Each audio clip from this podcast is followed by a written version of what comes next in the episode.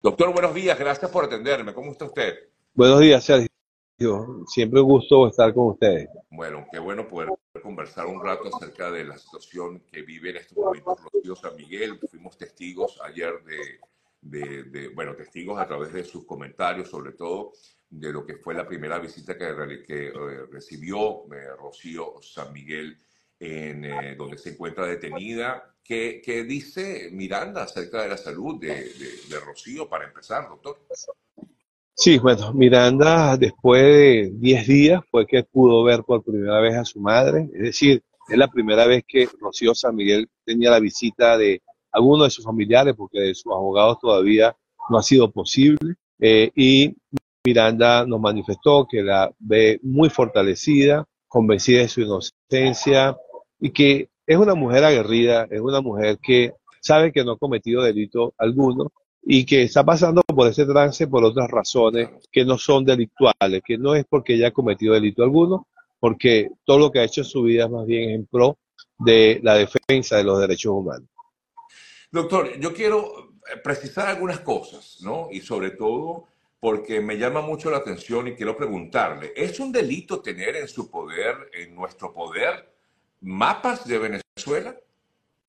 El tener mapas por sí solo no es delito. Lo que en el contexto que el fiscal del Ministerio Público eh, trajo a colación, esos medios de prueba, como lo llama él, o medios de convicción, es que revela zonas de seguridad. Lo primero que tenemos que decir que las zonas de seguridad son establecidas por el Ejecutivo Nacional y además de que esas, esas eh, zonas de seguridad son publicadas en Gaceta Oficial.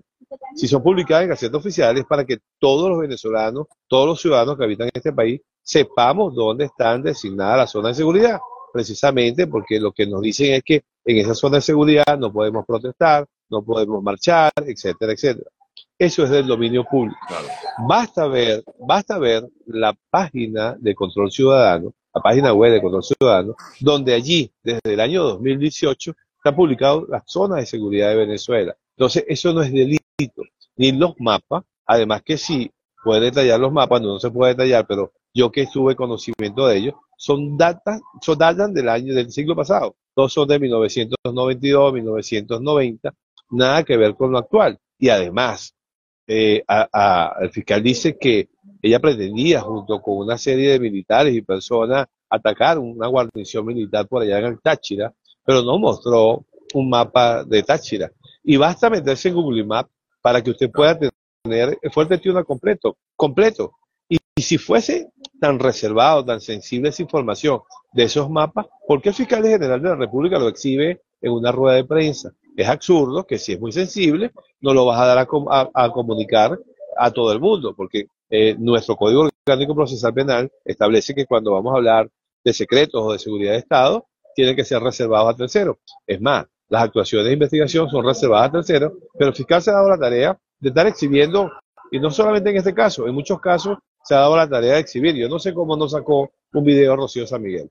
Claro, sí. De hecho, quizás muchos esperaban que viniera ese, ese, ese video. Doctor, pero entonces, si no, o sea, ¿qué es lo que realmente, por qué Rocío San Miguel? ¿Por qué justamente es nombrada Rocío San Miguel en esta trama que en teoría ellos llaman el brazalete blanco? ¿Por qué Rocío San Miguel? ¿Qué tiene de particular Rocío San Miguel para ser investigada? El por qué, bueno, las razones están en ello, pero no es casualidad que Rocío, Rocío San Miguel es una persona que siempre ha hablado del de sistema militar en Venezuela. No es casualidad que Sebastián Navarrae siempre ha hablado sobre los militares en Venezuela. No es casualidad que Tamara Sujú también ha hablado de los militares en Venezuela. Entonces, eso nos da como un patrón que lo que están buscando es acallar a todas aquellas personas que de alguna manera tienen información, manejan información sobre las Fuerzas Armadas venezolanas. Claro, sería como que buscar de alguna manera eh, eh, evitar algún tipo de, contacto con la fuerza militar, tal vez, doctor. Yo creo que sí, que nadie se atreva a tener contacto con la fuerza militar, porque es algo muy sensible en estos actuales momentos.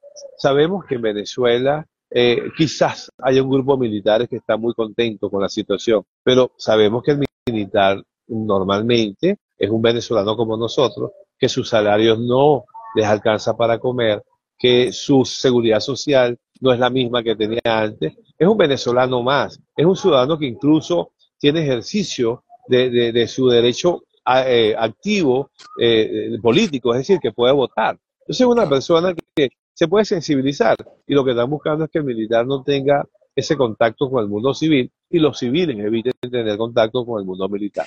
Doctor, mucho se ha hablado, sobre todo en los últimos días, de que es factible de que Rocío San Miguel eh, ejerza como una especie, especie de ficha de canje eh, en medio de lo que ha sido, sobre todo cuando es normalmente detenida una persona y sobre todo con la, eh, digamos, la importancia que tiene Rocío San Miguel y por el hecho, en el caso de Rocío, de tener doble nacionalidad, es decir, la nacionalidad española, la nacionalidad venezolana. Eh, ¿Cree usted que Rocío San Miguel puede ser eso, una ficha de canje que pueda ser utilizada a futuro por alguna otra, algún otro detenido en medio de lo que hemos visto, sobre todo las arremetidas que hemos visto en los últimos años en Venezuela con respecto a los presos políticos? Bueno, no, tendría nada excepcional porque ya lo hemos visto en otros casos, ¿no? Incluso hemos visto que personas que tienen otra nacionalidad son eh, prácticamente deportados, extrañados de Venezuela, y no tendría nada de raro, ¿no? Igualmente no tendría nada de raro mantener la presa, porque tenemos, por ejemplo, al abogado Javier de la Zona preso de hace mucho tiempo. Y mira, esto es incertidumbre porque el problema está que lo político eh, priva sobre lo jurídico actualmente en Venezuela. Y son decisiones que ellos toman y sabrán por qué las toman y cuándo las toman. Eh, eh, doctor, ¿qué viene ahora en el caso de, Rocío San Miguel si ustedes todavía no tienen contacto con, ella directamente? Fíjense que eh, lo más grave es que han transcurrido todos estos días desde el 9 de, de, febrero y Rocío San Miguel está en estado de indefensión. Está en estado de indefensión porque aun cuando ella pidió tener su defensa de confianza, esto le fue negado. Eh, a todo este lazo que ha transcurrido corre en contra de ella porque no se pueden ejercer los recursos de impugnación, no se pueden promover medios de prueba y generalmente es lo que busca este sistema eh, sádico que tenemos actualmente en Venezuela. Sin embargo, hemos exigido de que eh, eh, Rocío tenga su defensa. Vamos a tratar de que en esta semana, porque así lo hemos pedido, así lo ha pedido su hija, así lo ha solicitado el Consulado de España. Eh, es decir, que esta semana podamos definir que nosotros seamos sus defensores ya designados por ella, juramentados para comenzar a trabajar en pro de desvirtuar todas esas presunciones que el Ministerio Público tiene. Recordemos que Rocío Samir está presa supuestamente por estar dentro de la agenda de contacto de una persona. Imagínese usted, sin comunicación alguna, está por eso. Y ahora surgió lo de los mapas, ¿no? Mm. Como este, esa prohibición que no está en prohibición. Recordemos que Rocío San Miguel fue docente de varios institutos militares, fue también directora o asesor jurídico de la Dirección de Fronteras del gobierno del Estado venezolano y tener esos mapas, cualquiera puede imprimir esos mapas, cualquiera puede tenerlo y decir que zonas de seguridad es una, una, una información sensible, en la Gaceta Oficial está y cualquiera puede tener acceso a ella. No, y además, eh, doctor, le consulto, o sea, tener esa información no es un delito, o, tener eh, en su poder esos mapas tampoco es un delito, o cobrar eh, por análisis de entorno tampoco es un delito, que es en teoría lo que presentaban ayer en el Ministerio Público, ¿no? Y también sostiene de que Rocío se reunió con, con personal diplomático de la Unión Europea. Eso tampoco es un delito. Eh, a diario nosotros sostenemos, a diario siempre tenemos, sostenemos reuniones con diplomáticos en Venezuela, sobre todo ellos tienen eh, misiones de derechos humanos y nosotros constantemente estamos reunidos con ellos y les estamos aportando información que nos afecta a nosotros como es la materia de derechos humanos y reunirse con diplomáticos si ellos le dieron el placer para estar en Venezuela es porque no son delincuentes y nosotros podemos reunirnos con ellos. ¿Cómo se pueden tumbar esos argumentos desde el punto de vista legal, doctor? Son muy fáciles. Es muy fácil porque eh, eh, eh, tendríamos que, el fiscal tendría que demostrarlo porque la carga de la prueba la tiene la fiscalía, no en este caso la defensa ni Rocío. Tenía que demostrarlo de que Rocío San Miguel verdaderamente iba a participar en esas acciones que dice que iban a existir.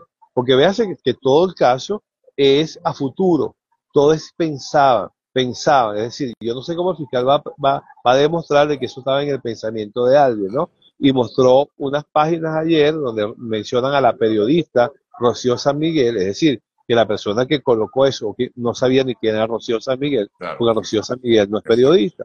Además, otra cosa que, que es, es extraña y no debería ser, es que ade- además que el fiscal debe guardar reservas sobre la investigación que se está llevando, porque así lo exige el código, eh, también la cadena de custodia, es decir, las evidencias que se tenga, no pueden ser manipuladas de esa manera, porque ya se distorsiona, se contamina, se trastoca. Entonces, el- la, la evidencia tiene que mantenerse incólume hasta la finalización del proceso. Y en este caso estamos viendo que no es así. Sí.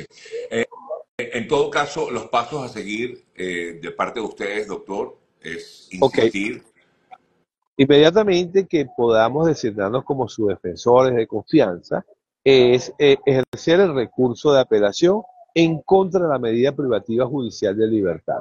Igualmente, Eso no se ha hecho todavía. Usted no no, se ha podido hecho. Claro. no hemos podido hacerlo porque no hemos sido nombrados.